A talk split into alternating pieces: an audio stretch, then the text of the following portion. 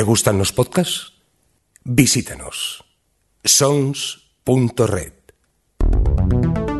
Sons. Andrés, ¿te parece si ponemos en situación a esta gente que nos escucha y les hacemos un retrato paisajístico de nuestra conversación? Hagámoslo, hagámoslo. Estás sentado delante del ordenador con un equipo de sonido formado por micro y una interfaz de audio para que esto se escuche como un cañón que ya quisieran para sí muchos podcasters. Es que ni, los Beatles grabaron como estamos grabando nosotros. Añadido a todo esto que es prestado por tu hijo Mario. Sí, bueno, bueno, más bien confiscado. Total, Él, él no lo, s- él no lo sabe todavía. Ah, no. Va camino de hacer lo que estamos haciendo tú y yo, es decir, podcasting. Mm, ¿Quieres ser podcaster también o ese, ese material proviene de otros gustos? No, él, bueno, compró, iba a decir compró, nos hizo comprar todo este material porque el hombre quería dedicarse al, rap profesionalmente, pero bueno, me temo que Eminem no va a tener de momento mucha competencia con el señor Mario Prófumo Moreno, o sea que aquí se lo, se lo estoy... Y yo creo que al final lo voy a usar yo porque quiero hacer un, un canal de YouTube con historia de Roma y supongo que este, que estos cacharros me van a ir estupendamente, o sea que... eh, ten- tendré que hacerle una contraoferta. Bueno, si haces un canal de YouTube de eso, ya te garantizo que tienes un suscriptor, ¿eh? vale, merci. Sigamos describiendo.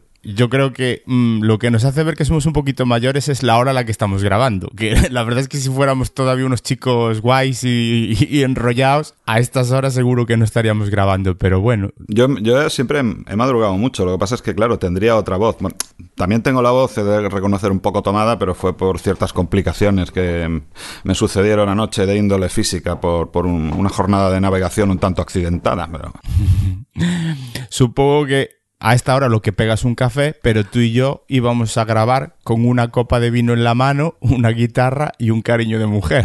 por supuesto.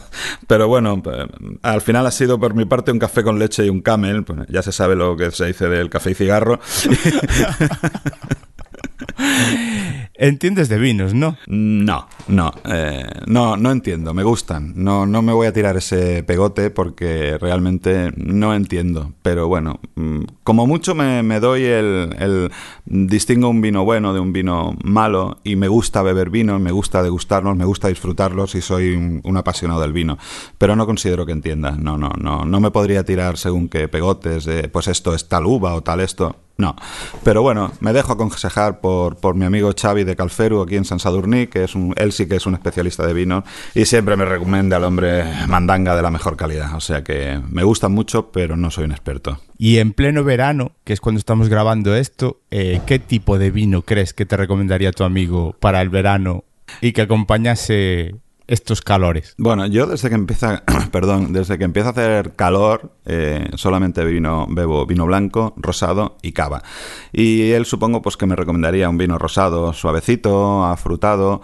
O, uno de los cavas que tenemos por aquí, quizá menos conocidos, más eh, de más calidad. Eh, y, bueno, eh, yo a este hombre, pues es como mi, como mi dios particular, y lo que él dice, pues, pues es lo que yo hago. Y eh, bebo vino blanco, rosado y cava. Tu gurú de vinos, ¿no? Exacto, todos tenemos, deberíamos tener uno. Y, y el Xavi es el mío. Si escucháis petardos por aquí es que están- estamos en plenas fiestas del pueblo y, y están, bueno, pues a lo suyo, a, a tirar petardos. es lo que hay. ¿Qué, pepa- qué país más ruidoso, joder. Es, estamos, estamos en plena época, o sea que incluso le estamos dando un contexto temporal.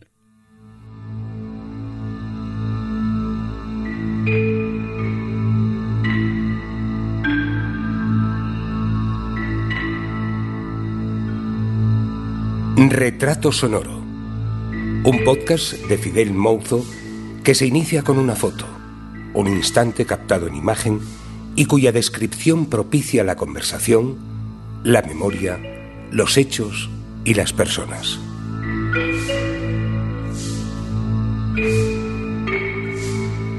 Andrés, cuéntame, ¿a quién y por qué vemos esta foto que has escogido para comenzar este diálogo en retrato sonoro? Bueno, esa es una foto de mi hijo recién nacido. Y bueno, mi mujer es fotógrafa o había sido fotógrafa, había estudiado fotografía y le hizo una serie de fotografías en blanco y negro. Y esa en concreto, pues a mí me emocionó muchísimo. En su momento me sigue emocionando todavía. Y como salía ahí mi tatuaje del logo de los Radio Birman, que es una, es una ignota banda de punk rock australiana de los años, de finales de los años 70, eh, yo decidí jugar un poco con eso porque en aquella época hacía mis pinitos con el Photoshop y ponerle a él también el logo, pero con el nombre del grupo que formaron después que se llamaba New Race. Para mí era como nueva raza, nueva sangre, nueva, nueva, pues eso, nueva, nueva savia, ¿no? Y bueno, yo soy muy simbolista, y a mí estas cosas pues me gustan porque para mí era un símbolo de, de cambio, de de seguir perpetuándome un poco, pero bueno, esta vez en, mi hijo. No sé, supongo que todos tenemos ideas de esas cuando, cuando somos padres. Esa es, esa es la historia de la foto. Mm. Eh, yo recuerdo, en mi caso, la emoción de, tener a, mi primera hija. Lo que pasa es que eh, yo no sé si a ti te pasaría un poco, pero en cuanto vi a mi hija, yo en quien me acordé fue en mis padres. Mm, no sé, yo no me acuerdo de aquello porque la verdad es que pasamos una, una, una jornada muy fatigosa porque hubo que provocar el parto, el niño no quería salir, lo cual no me extraña, visto la mierda de mundo a la que la íbamos a traer. Él se negaba, se negaba rotundamente a salir y yo creo que si no hay una intervención externa y seguiría el hombre con, con 17 años tan a gusto. Y fue todo como muy, bueno, sobre todo para mi mujer, claro. Yo era, el típico pringao que estaba allí delante con una con un gorrito ridículo y cuando me pusieron a mi hijo en brazos, pues mm, yo siempre había pensado que soltaría algo muy profundo y muy eh, muy trascendental, pero lo único que se me ocurrió decir fue bienvenido, hijo, cual fue una gilipollez como un templo, pero pero bueno, fue lo único que se me ocurrió. Yo supongo que la, emoción vino más tarde. De todas formas, es verdad que mm, todos cambiamos y no somos las mismas personas. Sobre todo tú te habrás dado cuenta de que con el tiempo no eres la misma persona cuando nació tu hijo y que, hoy. Eh, lo digo por el gusto ese de Radio Birman. Supongo que hoy en día casi mejor Queen que Radio Birman, ¿no? Hostia, pues, no me jodas, tío. ya empezamos. Mira, lo voy a decir aquí. Queen están absolutamente sobrevalorados. Punto, ya está. Tienen canciones buenas, pero ya está. Me parece una banda sobrevalorada. Ahí lo dejo. No, mira, te digo una cosa, a, raíz de esto de Radio Birman, hace pues unos meses me fui a verlos a, Tarragona, que es una ciudad que está bueno, a una hora y pico de aquí, y me hospedé en un restaurante, en un restaurante, perdón, en uno, ya me hubiera gustado, en un hotelito de allí, solo, solo para ver a mis adorados Radio Birman, que con casi 70 años pues todavía siguen dando tralla y, y se marcaron un bolo como no había visto yo en chavales de 20 años, o sea que de Queen nada, Radio Birman ahí a, a tope. Andrés o Hank-solo en Twitter. Es que lo de Hank eh, es un juego de palabras como que la gente no ha acabado nunca de entenderlo demasiado, porque siempre han pensado que es por lo de por lo del Han Solo de la Guerra de las Galaxias y bueno, si algo tiene que ver, pero Hank es por eh, Charles Bukowski, por su alter ego Henry Chinaski. Henry, en, la manera cariñosa de llamarlo en Estados Unidos, es Hank. Y yo pues soy fan de Bukowski y a mí lo de Hank siempre me había hecho gracia porque lo veo como muy sonoro y muy muy, muy apropiado. Y entonces, bueno, Hank, de Hank, pues Hank Solo, y, con Hank Solo me quedé. De hecho, Hank o Hank Solo siempre son mis, los nicks, no soy una persona muy original en eso que siempre uso en, en Internet. Y en Twitter, que es de lo que hablamos ahora, pues soy Han Solo. Ahí estamos. Bueno, déjame que le diga alguna cosa a los que están al otro lado de los altavoces o los auriculares escuchando tu, tu retrato sonoro. ¿Por qué Andrés? Bueno, primero porque quiero, me apetecía mantener un diálogo con él, grabarlo, una aspiración que tengo casi desde que nació Retrato Sonoro, siempre he tenido el pálpito de que con Andrés resultaría una conversación súper amena, divertida y con cosas que aportar a los demás. Lo descubrí en Twitter y a cada charla que tengo con él más interesante me resulta como, como conversador. Es catalán, escritor, tuitero, urbanita reconvertido en pueblerino, maniático pero no, ya lo explicaremos luego, y alguna cosa más que iremos poco a poco desarrollando en este podcast. Y que no quiero adelantar más porque estoy destrozando el contenido que está todavía por venir. Eh, Andrés, hay veces que no hay nadie como uno mismo para describirse. Y tú dices en tu bio de Twitter, presidente de su comunidad de vecinos en 2001, fan de Luis Aguilé y retrofuturista psicodélico. Sí, sí, sí, sí a todo. Retrofuturista psicodélico. ¿Qué es eso? El, bueno, el, retro, el retrofuturismo psicodélico es una corriente que realmente no sé muy bien en qué consiste, pero que desde el primer momento que la escuché, pues, pues soy un ferviente, un ferviente admirador.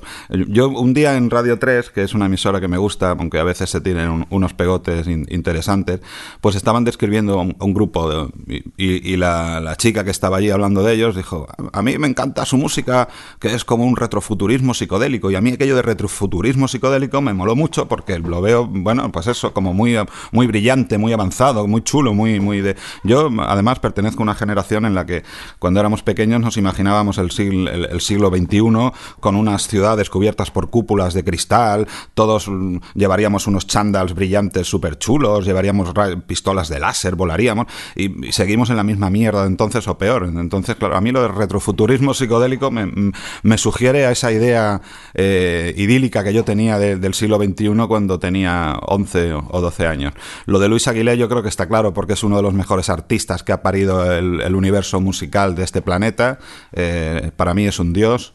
Y, ¿Y qué era lo otro? Ah, sí, lo de presidente. Pues bueno, yo creo que fue el, sumum de mi vida al servicio de la comunidad. Cuando en el año 2001, pues por unanimidad, he de decirlo, por unanimidad, bueno, hubo alguna disensión, porque bueno, la, la vecina del tercero cuarto hubo que pegarle una paliza para que cambiara, cambiara el voto, pero al final pues salí elegido presidente de la comunidad de vecinos y estoy muy orgulloso de ello porque yo creo que hice una gran labor al frente de aquello, de aquel, de aquel bloque. Vamos, sí. estoy muy, estoy muy contento, joder. Estás contento. De todas formas, tan contento, tan contento no estarías porque un día te lías la manta a la cabeza junto a tu mujer y os marcháis de la ciudad al campo mmm, supongo que a vivir en soledad, con un bueno, proyecto diferente yo... de vida.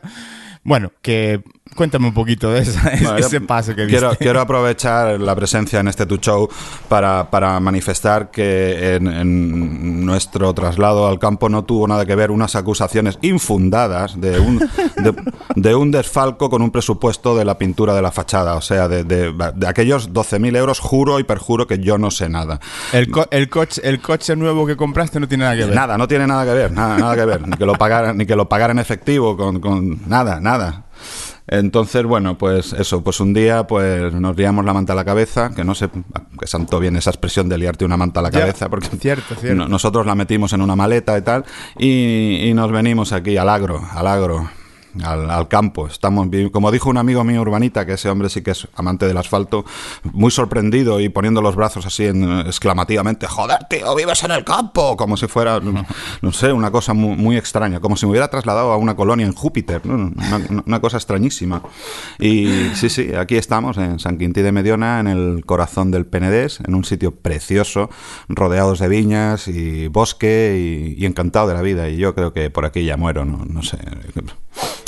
he visto alguna vez incluso algún estanque en el que yo no sé cómo estará la temperatura del agua, pero me das una envidia bárbara. Bueno, pues sí, el otro día estuvimos bañándonos aquí en, un, en, un, en una especie de laguito, que es un sitio ignoto que no voy a desvelar porque si no se nos llena de turistas, y con, con unas aguas de color turquesa y ahí, bueno, pues me metí ahí y automáticamente empecé a aprendí a bailar la jota porque el, el, el agua estaba realmente muy fría. Y, pero bueno, bien, bien. Hay sitios todavía escondidos, tenemos pequeñas pozas donde bañarnos, eh, rutas por aquí, por la montaña, y, y, bueno, está muy bien. San Quintín está guay. ¿Y esa decisión exactamente, mmm, la motivación principal que era? Simplemente que queríais eso, pues saliros un poquito del ambiente urbano mmm, sí. que, sa que satura, lógicamente. Sí, bueno, yo siempre he vivido en ciudad, en Cornellá de Llobregat, estoy muy contento, además soy un cornellanense vocacional, pero bueno, surgió la, aquel momento con mi hijo pequeño y, decíamos aquello de, bueno, si no lo hacemos ahora ya cuando él sea más grande no lo haremos nunca. Y bueno, yo encontré trabajo por aquí cerca, en, el, en, el, San Sadurní de Noya, es una zona que me encanta, porque aquí venían, todo, siempre tradicionalmente ha venido mi familia los fines de semana a ponerse bolinga en unas cavas de por aquí y a, y a, -huh. a trasegar cava en porrón y, y, bueno, me gustaba y encontramos una casa y, y, en el mismo momento en el que la vimos, pues decidimos, decidimos comprarla.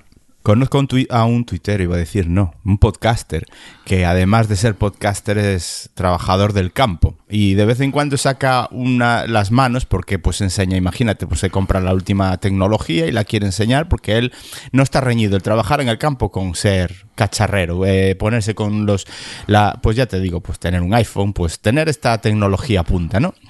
Y sí se le nota en las manos ser un tío de campo, de trabajar duro y si me apuras hasta tener debajo de las uñas, como dirían ellos, comías de mierda, pues con, sucias y tal.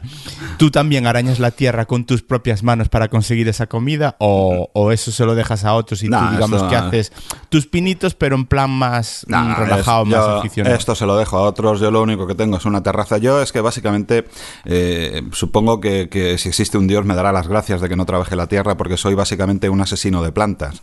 Entonces, cualquier cosa que yo planto se muere a los cuatro días. Tengo una terraza, además, soy muy, muy voluntarioso, compro muchas plantas, me gasto cada año un montón, pero se me van muriendo. Entonces, bueno, ya eh, estoy empezando a, matar cactus y supongo que lo próximo será matar las plantas de, plástico que tengo ahí abajo en, en, el comedor. O sea, soy muy torpe y muy negado. Me hubiera gustado porque me gusta el concepto de, de plantar y ver algo que tú has plantado nacer y crecer, pero hasta ahí hemos llegado. El vino, ya la uva yo ya la compro embotelladita y, y la consumo aquí en casa y dejo, dejo a los que saben. Yo no tengo ni idea. El podcaster que, al que antes me refería era Jojo Fernández, Jojo308 en Twitter, que se me olvidó comentarlo. De todas maneras, lo que sí se te da bien, a lo mejor no tanto las plantas o los ratones, ¿no? Hostia, tenemos una plaga. Además, me da, me da, me da, hemos tenido una plaga, hemos cambiado la cocina y, y nos han empezado a venir ratones, claro. Tú eh, vas un, un día a coger un bote de harina y, y te salta, salta un ratoncino. Además, son preciosos, son muy bonitos. A mí me gustan mucho los ratones. Pero claro, el primer día pues lo, atrapas y lo sueltas en la terraza, pero cuando ya empiezas a tener 20 ratones, ya al final te conviertes en una especie de sádico torturador. Pones trampas que, les parten el cuello y cuando abres la trampa, te, he pillado, cabrón, has sufrido, ¿eh? espero que no te hayas muerto de golpe. Y sí, bueno, no, me sigue dando pena, ¿eh? pobrecicos, porque se buscan la vida como pueden, como hacemos todos. Pero bueno, eh, en mi cocina no, cabrones. y, dos a otros, al, al, rico del pueblo, hostia. Y, bueno, sí, siempre hay, siempre hay algún bicho, ¿no? No tantos como, como haría parecer que cuando vives en el, en el pueblo. Una vez nos entró un murciélago en casa, pero, pero bueno, no es, no es lo más habitual. No solemos tener muchos bichos. Sí, los ratones, los ratones sí, sí, son un pequeño problema. Pero no será de los murciélagos que llaman a la puerta y dicen déjame entrar. No, no, no. que va, que va. Además, es, es, es muy bueno vivir en el campo porque aquí no viene, no viene nadie a darte la turra. O sea, creo que en, en 15 años, 16 años que llegamos aquí, solamente han venido dos testigos de Jehová. Y, y claro, además ya con un, con, como diciendo, es igual, no nos abras, ¿no? Yo creo que si les hubiera dicho, oye, pasar a informarme, hubieran flipado, ¿no? Porque la gente que vive...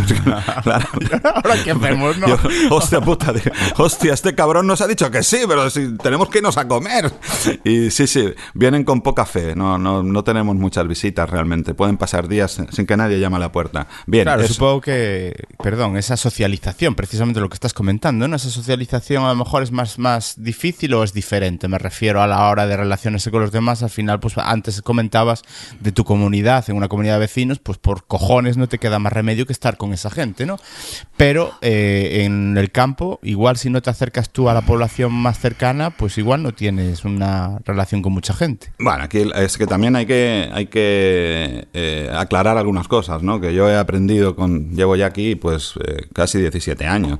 Y es que lo de la vida idílica en el campo, pues es un poco como la vida idílica en la ciudad, ¿no? Hay cosas que sí, hay cosas que no. Todo eso de que uno se piensa que allí, pues, te vas cruzando con la gente y te abrazan y te saludan y te preguntan y te ofrecen tomates y te invitan a una mierda como un piano, así de claro. No, hay gente que sí, pero, pero hay gente que piensa que por ser del pueblo, no sé, forma, tiene ahí, es como si fuera una especie de aristocracia del, pueblo y, miran con recelo a la gente que viene de fuera, ¿no? De hecho, hay gente que, bueno, que llevo viéndolas durante 16 años y todavía no, no me han devuelto el saludo. Y sí, sí, y esto es un pueblo de 2.000 habitantes. Digo, joder, pero que no sois los Lannister, coño, que vivís en un poblacho de aquí, perdido en mitad del campo, abriros un poco. Y bueno, pues al final, pues, ¿qué pasa? Que acabas tú también siendo un poco arisco y, bueno, te compras una escopeta de, de, cartuchos por si llama alguien a la puerta y acaba todo.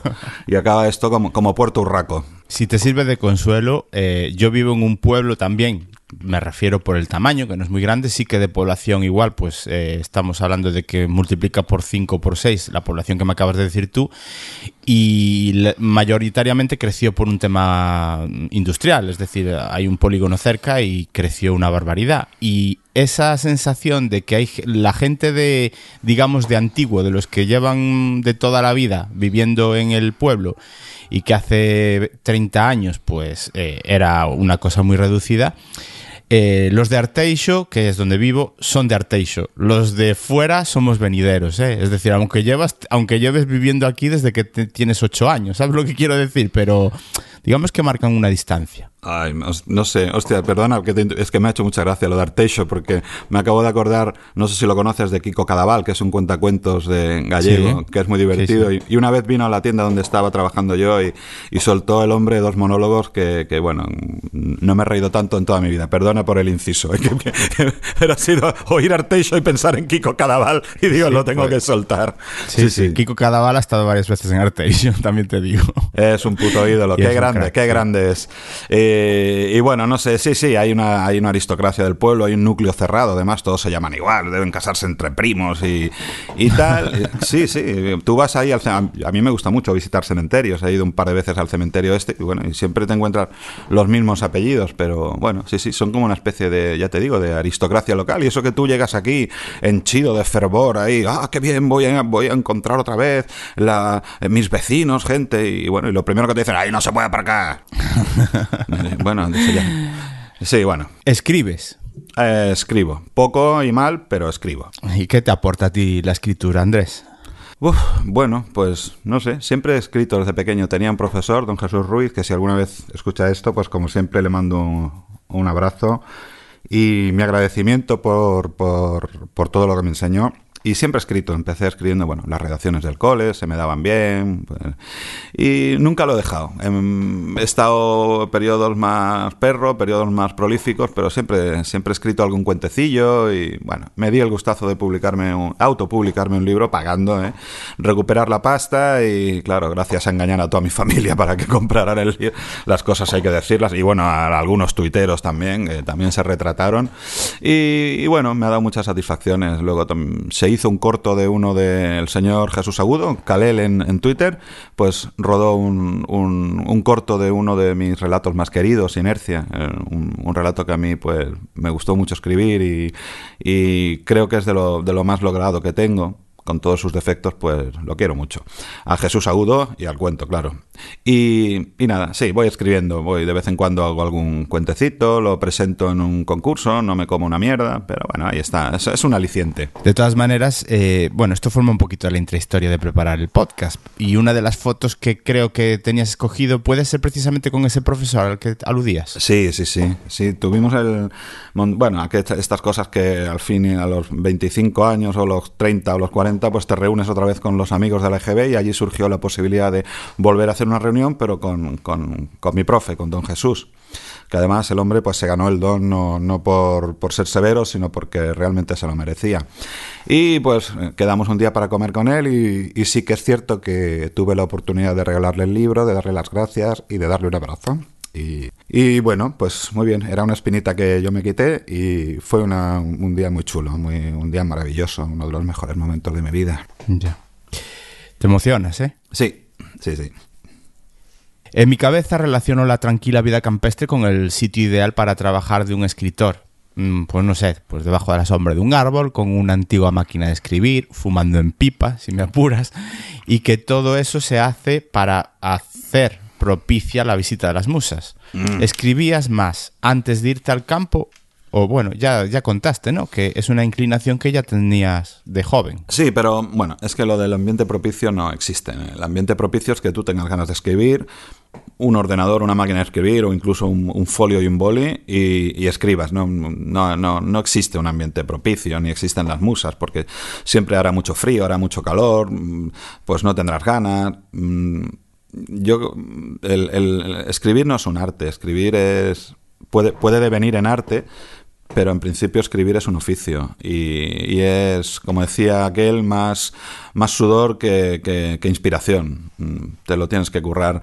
Eh, puedes tener una idea estupenda, pero luego tienes que repasar, corregir, mm, mm, si es necesario destruir, mutilar, eh, es como una lucha y es un oficio. No, no tiene, tiene poco que ver, bueno, la musa existe, eh, te viene una idea, eh, hostia, qué idea más chula, ¿no? Bien, vale, vas por ahí, pero es mucho curro, es trabajo y no existe. Yo me acuerdo de que leí una, una, una biografía del guitarrista de Loquillo, de Sabino Méndez, que eh, el, hombre pues había estudiado filología hispánica y le dio por, bueno, escribe, tiene algunos libros publicados y hablaba de que tuvo una enfermedad en la espalda que lo tenía postrado con unos dolores insoportables y el tío escribía, o sea, escribía tumbado en la cama de espaldas y el, y el hombre escribía, o sea, es que no existe el ambiente para escribir, existen las ganas o no de escribir. Eh, y, a la familia, aparte de comprarte el libro por solidaridad, ¿tú crees que acaban leyéndote o no? Ah, lo ponen. Eh, ¿Qué coño van a leer? Dicen las gilipolleces del Andresito. Nah, lo, usan. En el caso de mis padres les fue muy bien porque tenían una mesa que cojeaba un poco y, el libro tenía el grosor justo para, ajustar. Y la verdad es que les ha quedado muy bien porque luego han, ido recortando alrededor, ¿sabes? Y les ha quedado justo la parte que, toca la, la, la pata esta coja de la mesa y, la verdad es que ha quedado, yo incluso pues, oye, mis bendiciones, como dicen aquellos, genial. Antes no sé si me lo dijiste cuando me, hablabas del libro, pero sobre todo de qué te gusta escribir. Terror, terror. ¿Y el, escritor de relatos de terror se acojona con lo que escribe o no?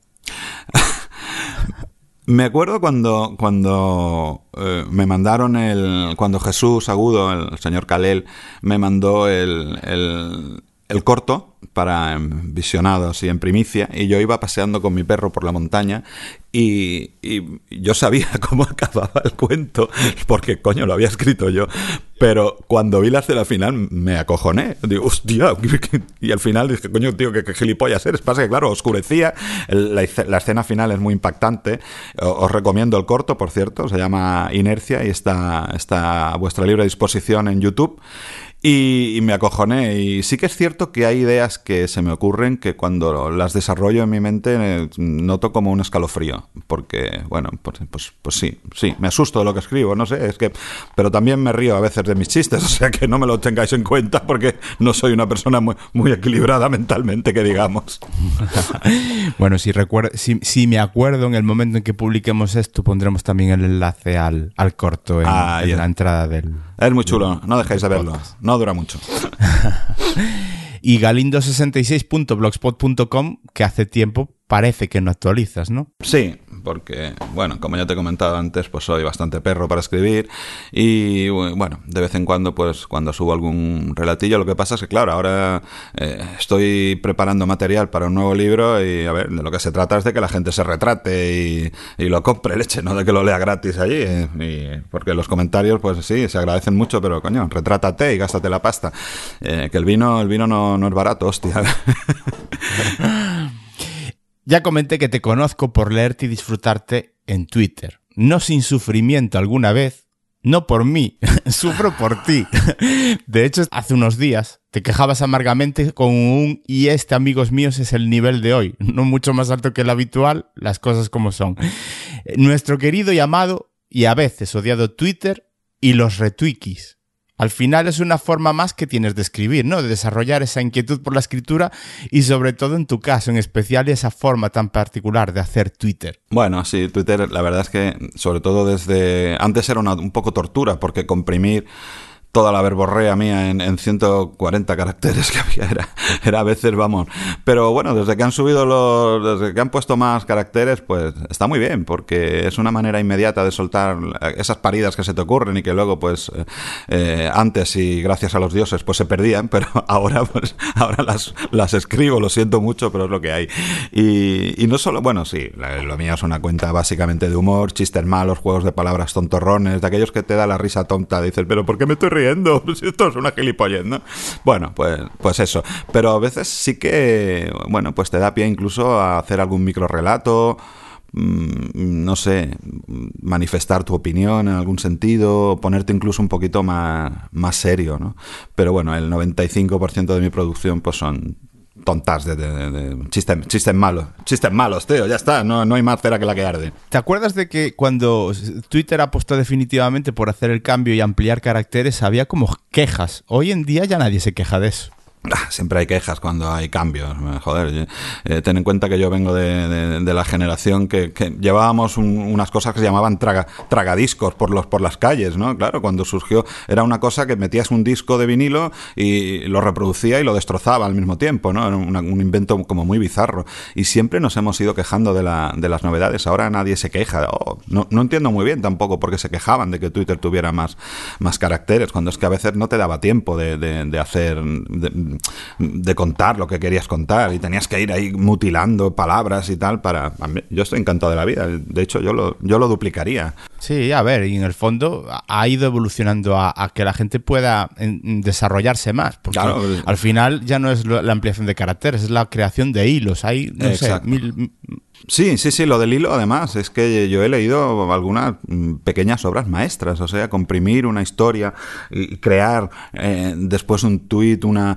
Un, que ah, ¿Qué va a pasar ahora y tal? Hay verdaderos maestros, ¿no? Bueno, todo esto, la pasión por el hilo surgió a raíz de aquel famoso del, del Bartual, que era, que es un, o era, no sé, era un dibujante del jueves que hizo un hilo muy, muy de ciencia ficción, muy, muy bien currado y tal, y allí, bueno, que yo fue un boom. Y ahora pues cada uno también busca un poco el el hilo ese donde puedes tirarse el pegote. A mí me sirve a veces para, para contar cosas, alguna cosita de Roma, que es la historia de Roma me apasiona y sí, sí que hago algún hilo de vez en cuando, pero suelen ser cortitos. Y de tubos de escape. Sí, es que, es que, se hablaba de ridículos y yo no, no, me he podido sustraer a lo contarlo del tubo de escape porque realmente fue un, un, momento en el que me sentí ridículo, pero ya no solo porque, porque yo me sintiera ridículo, sino porque, bueno, lo cuento rápidamente. O, sí, cuenta, cuenta, por pues, favor. Yo eh, soy un negado para los coches. Bueno, no me gustan y yo los considero un mueble en el que te subes y te, y te lleva de un lado para otro. A mí el coche no, no me, tengo un Megan que tiene 28 años ya me parece, con más kilómetros que el baúl, el baúl de la Piqué. Y un día pues se le rompió el tubo de escape y me fui a una tienda de estas de Aurgi donde te vendían el tubo de escape y te lo abajo en unos talleres pues te lo, te lo cambiaban. Y yo bajo orgulloso con mi tubo de escape y tal, todo, iba, todo iba correcto, eh, bajo, apoyo el tubo de escape en una columna y viene el, señor mecánico allí, pues que el hombre pues llevaba todo el día allí atendiendo a... y estaba un poco pues, pues como todo el mundo. Y llega el hombre y me dice, a ver, ¿dónde está el tubo de escape del coche? Y yo, pues, mm, súper controlando la situación, me voy a la parte de atrás de mi coche y le señalo el tubo de escape de mi coche. Porque es que yo me pongo muy nervioso en estas cosas. Yo, en, cuando tengo que pasar la ITV, un día me dijeron enciende la lucer y le di al limpia parabrisas. No sé, soy como el inspector Gadget, ¿no? Y claro, aquel hombre me miró como diciendo, eh, mm, no sé, le meto una hostia o, estoy, o estoy tratando con una persona con graves deficiencias psíquicas, ¿no? Y, el hombre me dijo, no, el tubo de escape que usted ha comprado. Claro, entonces a mí se me hundió, se me cayó el mundo encima. Y, y el hombre, pues mientras iba cambiando el tubo de escape, me echaba miradas furtivas, ¿no? Como diciendo, ¿por qué no te ríes de tu puta madre, chaval? Que estoy, aquí trabajando, ¿no? Y, eh, esa sensación no se me olvidará nunca, de estar allí como encogido, ¿sabes? Como, como, en, como los dibujos animados te vas encogiendo y me sentí como muy pequeñito. Lo, que agradezco es que el hombre no me diera en la cabeza con el tubo de escape viejo, pero sí, sí. Soy muy propenso a este tipo de situaciones. Oye, pero es un filón a la hora de la verdad, ¿no? Para seguir, entre comillas, ese, ese tipo de, de, humor que tienes tú, que para mí es muy tuyo. Es decir, yo creo que abunda poco, por lo menos ya las cuentas que sigo, la verdad es que pocas hacen o por lo menos insisten, como insiste, insistes tú, en hacer un humor que creo que es arriesgado porque además retuerces las palabras, la composición gramatical. Sí, sí, sí, a mí me gusta. Lo que pasa es que hay que reconocer que el resultado a veces es muy dispar. Y, y aún así, cuando te estrellas con un tweet, resultas desternillante porque tú eres consciente de que has puesto algo que no, que no pita. Sí, sí. Y, disfrutas. Sí, bueno, luego los explico porque siempre ahí dices, bueno, yo, esto es una obra maestra, tío. Entonces igual no lo han entendido. Hay que explicarlos, que a veces la gente... Entonces me salen hilos de, de, siete, ocho hilos explicando el chiste y, al final, te lo juro que me he acabado muriendo de la risa con el, con, el hilo este de, explicando el... Y ha tenido, más, ha tenido más gracia la explicación que el tweet. es, cierto. Pero te ríes solo, ¿verdad? Porque a mí me pasa. O sea, yo, es que a lo mejor hay veces que yo, claro, yo eh, en cuanto a humor y en cuanto a resultar gracioso, nada que ver contigo. Por supuesto que yo, la verdad es que tengo muy, muy poca gracia. Pero cuando creo que sí que he dicho algo que puede resultar gracioso, yo es que me parto el culo. Es decir, yo a mí mismo digo, yo, joder, pues qué, qué gracioso soy. Y, a lo mejor le digo lo, lo que he puesto a mi mujer en Twitter y me dice, pues, vale, pues muy bien.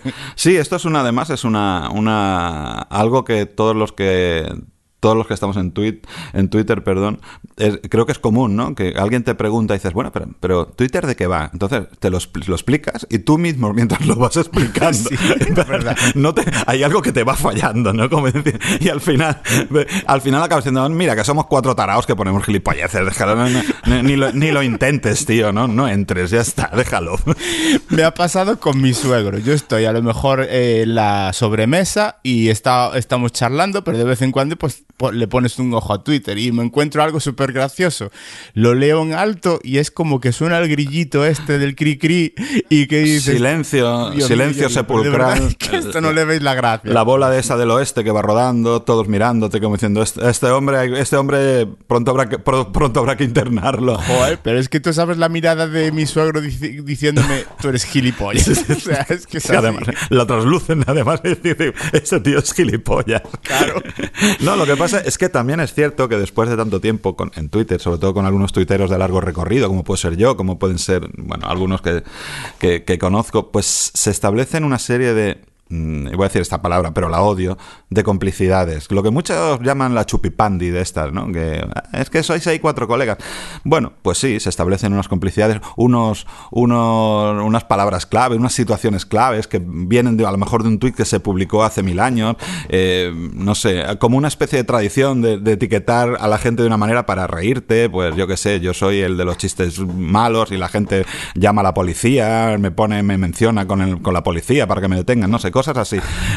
Claro, la gente dice, ah, es que la chupipandi, las chupipandis, a mí me hace mucha gracia, ¿no? Porque yo una vez a uno le dije, igual no es las chupipandis, igual es que no tienes ni puta gracia, tío, yo qué sé, cada uno lo suyo. Seguramente, no sé, igual en la, en la vida real, como digo yo, pues igual eres subdirector de una agencia de marketing y estás ganando 10.000 euros al mes. Y yo soy un pringao que, que trabaja en lo que puede, pero bueno, pues no tienes necesariamente por qué tener gracia, no, no, eh, yo no sirvo para lo de los coches, pero bueno, pues sirvo quizá un poco para, para contar chistes, ¿no? Y ya está. Cada uno Claro, a lo, mejor, a lo mejor lo que pasa es que sueles. Eh, eh, es, es, al final es una endogamia. En el podcasting también se ha dicho, eh, o sea, es algo que al final, eh, digamos que acabas juntándote por una cuestión de afinidades con una determinada gente y, y te unes a, a, cierta gente, pero por esa afinidad, no tampoco con algo. No, es una cosa. Una intención. Es una cosa. es una cosa que surge. O sea, que yo de Dios los cría y ellos se juntan. Pues bueno, pues yo estoy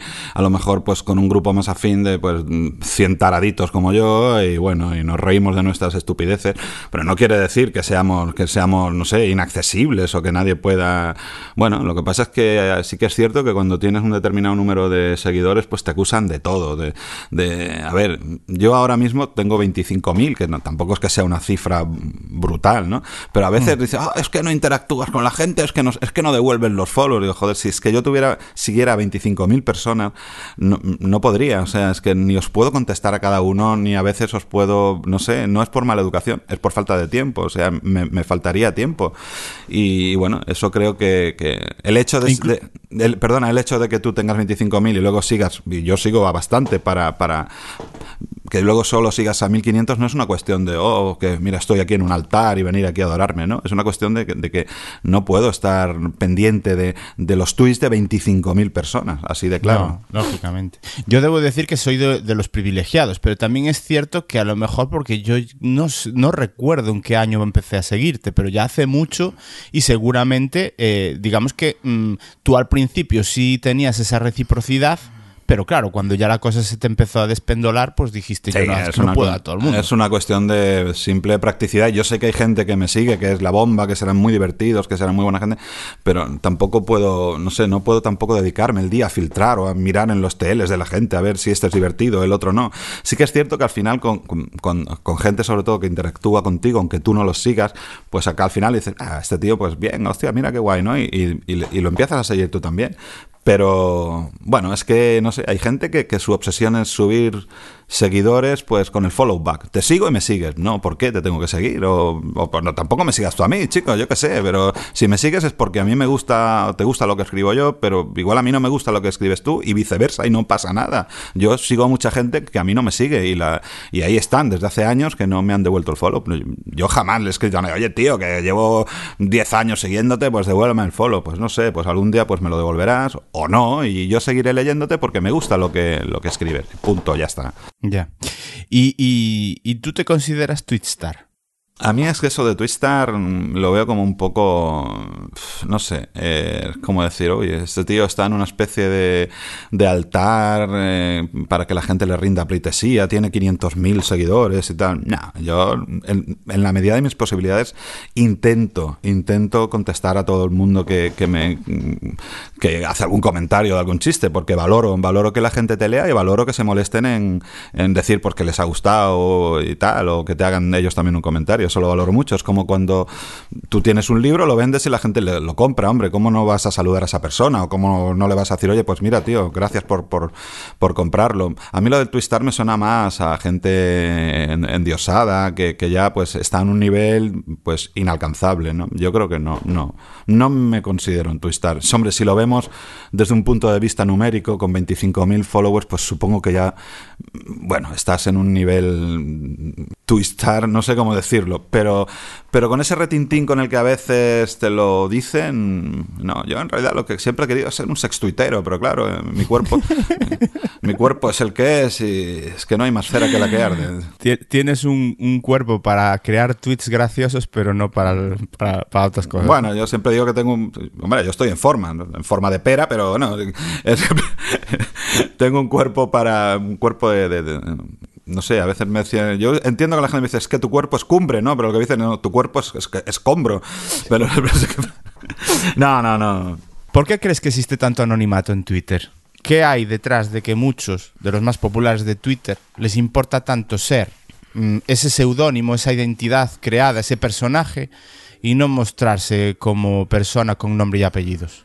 Pues no lo sé, supongo que a veces pues ganas de proteger tu intimidad o que tienes un, realmente una vida diaria en la que igual las burradas que pones en Twitter pues no encajarían o, te podría entrar incluso algún problema porque hay opiniones... No lo sé, yo nunca critico, ¿eh? no es una cosa que me yo mismo tengo ahí una fotografía de José Luis López Vázquez, otro gran actor, por cierto, y, y, he puesto mi nombre porque pues tampoco me interesa, ¿no? Que ahí quiero decir, no me importa, ¿no? Que la gente sepa quién soy, pero bueno, también valoro que haya gente pues que, bueno, pues que quiera mantener un anonimato o gente que simplemente pues quiere montarse un personaje totalmente fuera de lo que es el, en, en, la vida real, que también me parece un concepto muy interesante, pero bueno, cada uno, al fin y al cabo se trata de que cada uno tuite como quiera o como pueda y que la gente pues si le gusta, pues le gusta y si no, pues nada, otra cosa, no sé, yo claro. jamás le he dicho a nadie que me haya dejado de seguir por qué me has dejado de seguir y me han dejado de seguir gente con la que incluso hemos tenido conversaciones muy interesantes por DM y tal, y hemos hablado de, de música, de libros y tal, y un buen día te dejan de seguir, yo no he pedido jamás una puta explicación, bueno, pues allá tú, cada uno funciona como funciona en Twitter, eso no no, no hay ningún problema. Pero bueno, en tu caso es lo que dices, en la bio pones tu nombre, eh, a ti no te duelen prendas a compartir fotos con los demás mm. de, de, ti mismo, sí. ya sea disfrazado. Eh, en una de las fotos que he visto me ha parecido verte eh, como Freddie Mercury en aquel vídeo... Eso es una, una, de... una, triste historia. ¿Esa tiene triste historia? Sí, porque no sé en qué momento de euforia me vine arriba. Yo soy una persona muy... muy, muy soy como una montaña rusa de emociones, ¿no? Hay veces que estoy hundido en la miseria y veces que me pongo arriba. Y, y en uno de esos picos de, de, de, altitud me dije, pues si llego a 2.000 euros, ahí a, a mil, a mil follow, a mil, joder, a mil RT, uh, no, no, a, mil, retweets. a mil retweets, pues me disfrazo de Freddie Mercury. Y, y, bueno, claro, eso es, eso en decirlo en Twitter es que es como mentar al diablo, ¿no? Claro. me parece que ya los tenía al cabo de las tres horas. Vamos, que además me tuve que gastar la pasta, 40 euros, que te recuerdo que estás hablando con un catalán, 40 eurazos de mi vida, de mi corazón comprarme un, disfraz de Freddie Mercury. Las, las, medias aparte, tengo que decirlo también, las tengo que comprar aparte, no venían en el, en el paquete del disfraz. Y bueno, una, una, amiga que tengo que es fotógrafa también, pues me hizo ahí una sesión de lo más aparente y, y bueno, pues nada, yo soy una persona, yo soy como los Lannisters, eh, siempre pago mis deudas, o sea, yo dije que si llegaba y llegó, que hay mucha gente que, oye, que, que me... Y no, no, no, hay que cumplir, tío, ya está. Claro. Y ahí estuve. Yo antes también cuando hablaba de, de estas cosas de seudónimos y tal, eh, hace unos días hablábamos tú y yo, incluso tú me mencionaste a, por ejemplo, Leche con Hiel, ¿no? sí, era la sí, sí, Yorocre. Sí, esa es, una de mis tuiteras favoritas. Se prodiga poco ahora la, Claro, sí, sí se le echa de menos. En ese aspecto sí que es verdad que tal. Y, y, yo creo que esa creación de ese, de ese personaje, pues, tiene su justificación. Quizás yo a lo mejor cuando hablo contigo te propongo un poquito esta, este tema es porque veo que sí que hay gente que mantiene teniendo todavía ese seudónimo, ese personaje, sí escribe libros, sí que intenta incluso, mm, si quieres, adoctrinar en ciertas cosas que entiendo que hay algunas que son necesarias, por el tema tema del feminismo y tal, pues quizás sí que son necesarias, pero sí que es verdad que a lo mejor cuando ya ese personaje te da de comer mm, y sobre todo cuando sí que intentas crear una opinión o, una corriente de opinión, igual sí que a lo mejor ahí yo veo un poco más dudoso el uso de, una, de un anonimato. No sé, yo es que, a ver, yo entiendo que una persona pues que, que, invierte su tiempo es que yo a veces me espanto de las horas que puedo pasar tuiteando, no tengo límites, o sea, es, algo que a veces me, obligo a dejarlo, ¿no? Pero porque me gusta mucho y me, río mucho y me gusta. Pero bueno, pues si encima de eso, pues alguien me dijera, oye, pues te, vamos a pagar porque de vez en cuando hagas, publicites esto, hagas lo otro, pues no lo sé, porque aquí todos somos muy dignos hasta que nos ponen la pasta delante. Y, oye, yo trabajo ocho horas diarias y llego a mi casa hecho carbón. Si alguien me dijera, pues te vamos a pagar por de vez en cuando, pues tal, y, y tú estás ahí en tu casa tranquilamente tuiteando, pues no lo sé, es que diría, pues posiblemente sí. Eh, oye, al que le haya tocado, pues que yo me alegro, ¿no? Otra cosa que yo me compré tus libros, o siga tu opinión, o encuentre que a lo mejor has perdido espontaneidad o has perdido eh, esa frescura que tenías en los inicios, pero eso, eso, no dejan de ser, no dejan de ser opiniones particulares. No lo sé, ahí de la misma manera que sí te digo que, por ejemplo, me da, me da mucho asco cuando un tipo que tiene la vida resuelta te vende cosas eh, usando su credibilidad para venderte cosas, pues, pues una persona que a lo mejor, pues, eh, mm, cuidado con la expresión que voy a decir, un don nadie, una persona pues con su trabajito y tal, que de la noche a la mañana pues se pueda ganar la vida en Twitter, pues no me parece mal. Mm, bueno, también es libre, pero No, no realmente se gana la vida en Twitter, se gana la vida con lo que saca a raíz ah, de esa popularidad en Twitter, ¿no? Sí, sí, sí, sí, bueno, claro, sí, sí.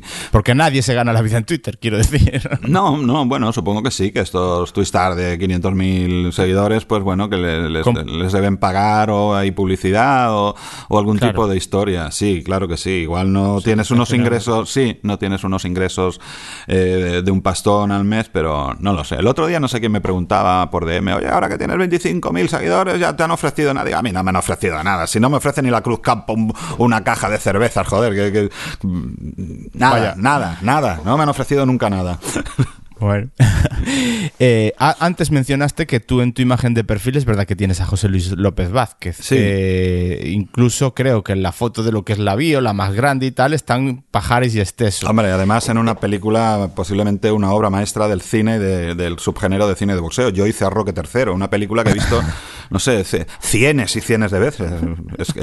Realmente entonces es una admiración por este tipo de humor. No es por darle un toque que mucha gente diría, rancio, ¿no? Porque al final no deja de ser e, ese López Vázquez al lado de una sueca, no deja de, ser ese recurso humorístico ridiculizando, yo creo, a ese estereotipo del macho ibérico, ¿no? Sí, sí, sí. Además, había mucha. Ten en cuenta que todas esas pelis se rodaron en una época muy difícil, había mucha censura y tal, y, que si bien es cierto que muchas glorifican el, eh, un poquito el régimen, los valores familiares, también se hace ahora. O sea, es que tú en cualquier serie americana, o bueno, en muchas de las series americanas, pues se glorifica la familia, se glorifica el Estado y tal. Bueno, pero mm, joder, la gente se reía con aquello y la gente se reía en épocas muy jodidas y, yo pues de, pequeño pues he aprendido a reírme también con aquellas cosas, siempre separando una cosa de la otra, ¿no?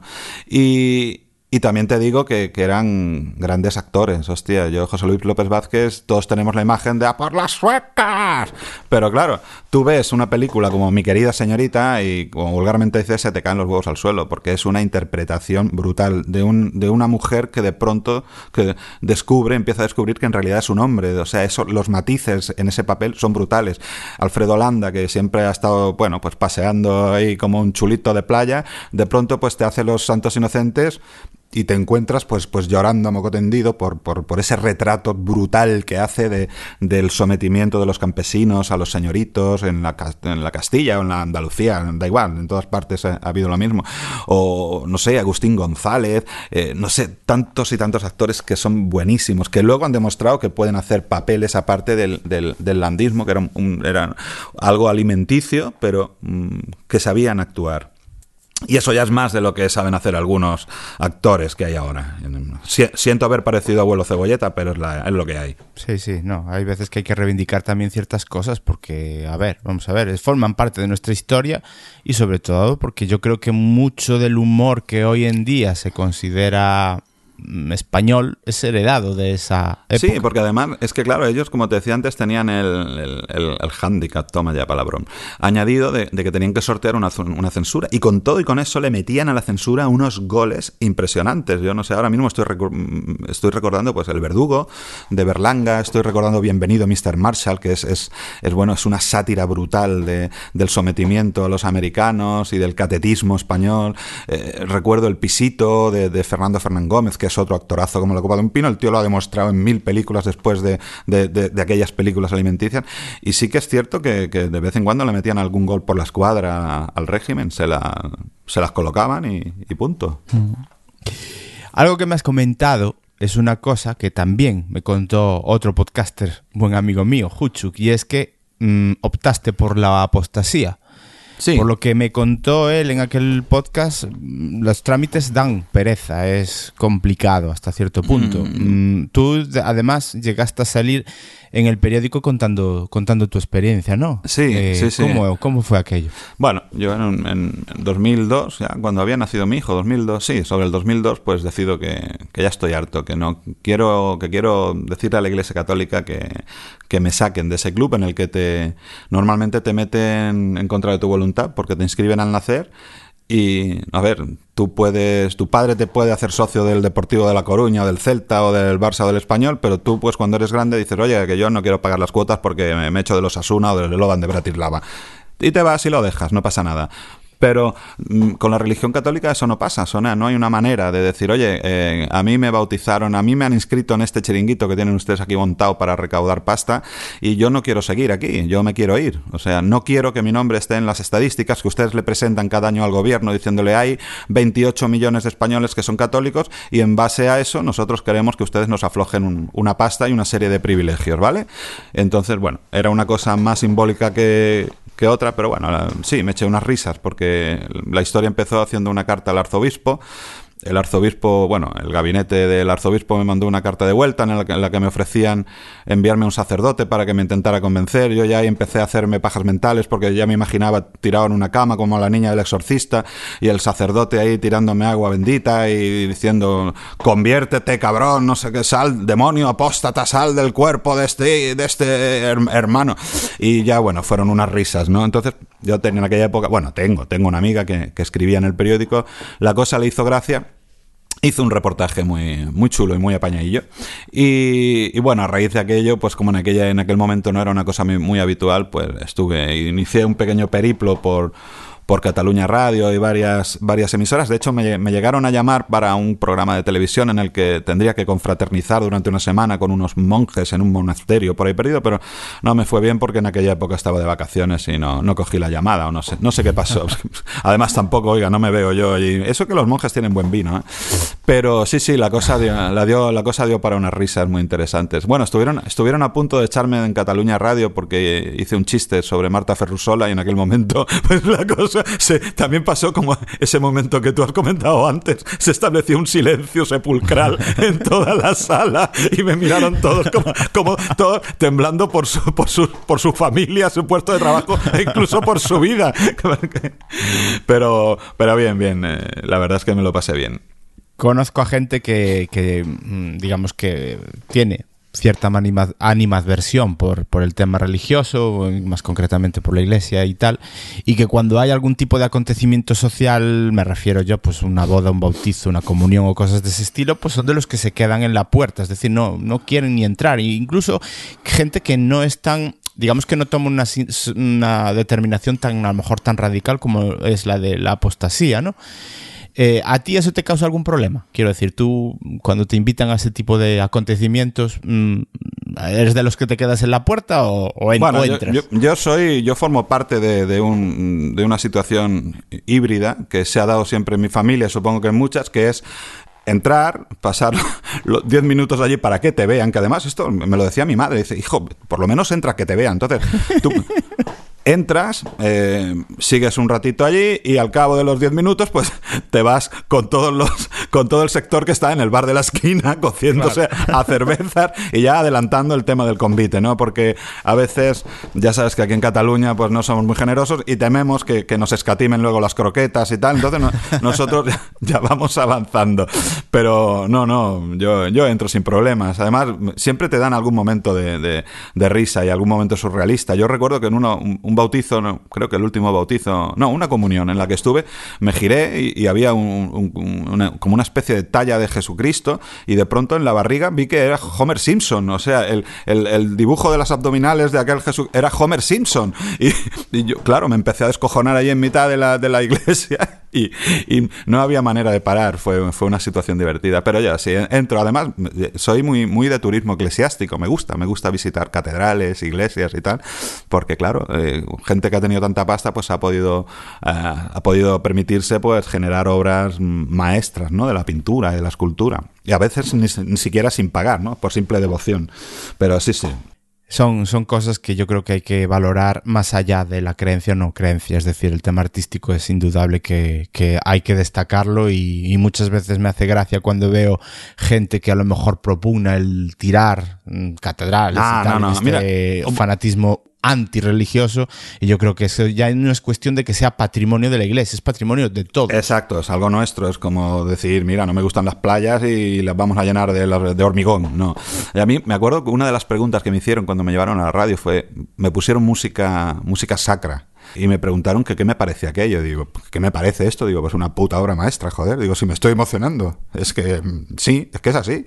Y yo me emociono cuando entro en una catedral porque, porque impone, por el, por el arte que hay allí. Y, pero bueno, no tiene, no tiene nada que ver. Yo no soy esas burradas de la mejor iglesia es la que está ardiendo, ¿no? bueno, pues tú ves, tú ves Notre Dame y qué clase de imbécil va, va, va, a pensar que es bueno que se queme esa iglesia. ¿Qué clase de, qué clase de cenutrio puede pensar eso? No, no. Lo que pasa es que, bueno, hay que eh, hay que propugnar que, no sé, que la gente pues no, no te admitan en un club así de entrada eh, del cual no te puedes borrar con facilidad. Ya. Eh, ya hemos dicho al principio que eres catalán y lo has repetido tú en diferentes partes de esta conversación. Sí, sí. Y con toda la que hay liada, ¿has dado alguna vez tu opinión en Twitter sobre el procés? y eso ha repercutido en la visión que tenían seguidores tuyos sobre ti. Mm, sí, alguna vez. Lo que pasa es que me da, es un tema que me da mucha pereza, ¿no? Yo soy de estos que nos dan, nos dan estopa por los lados, nos llaman los equidistantes, porque ni nos abrazamos en la estelada ni nos abrazamos con la bandera de España. Y, bueno, lo observamos todo desde una especie de estupor, porque se han llegado a unos extremos de ridiculez importantes por uno y otro bando. Puedo tener mi opinión, no me parece mal que a la gente se le permita votar y que la gente pueda, pueda decidir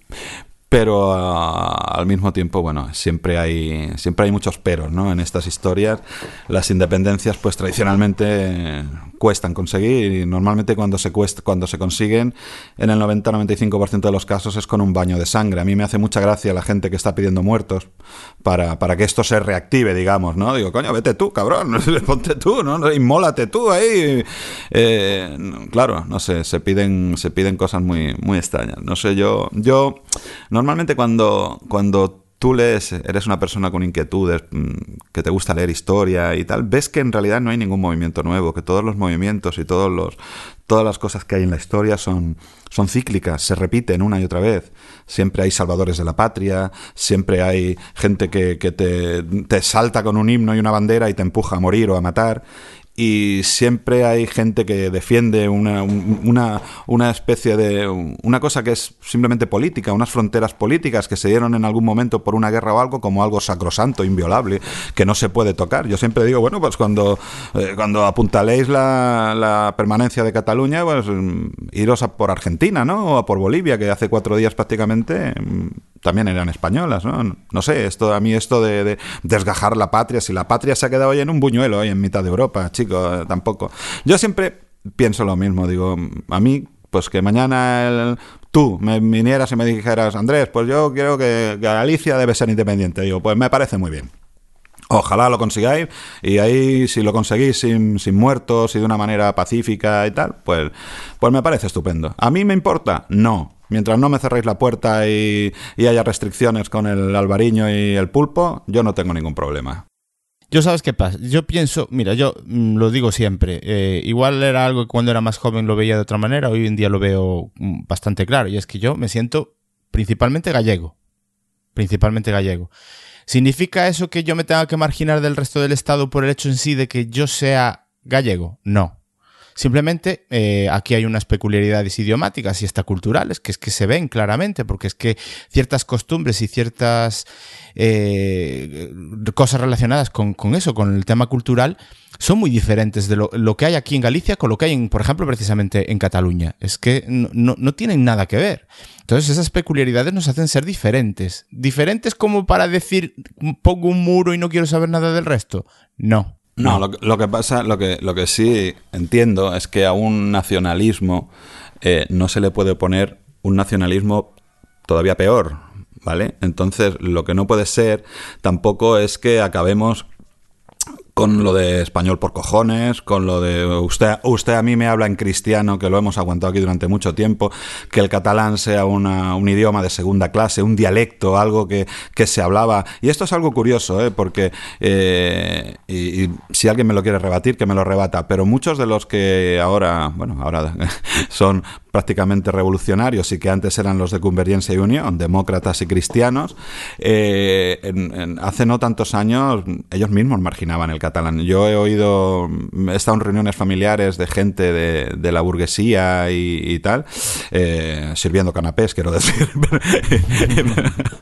y ellos hablaban en castellano porque el catalán les parecía un, idioma de paletos, de como una especie de cosas que se puede hablar un poco por, por bueno, pues mira, tenemos esto también que de vez en cuando lo hablamos, pero hay que hablar en castellano, ¿no?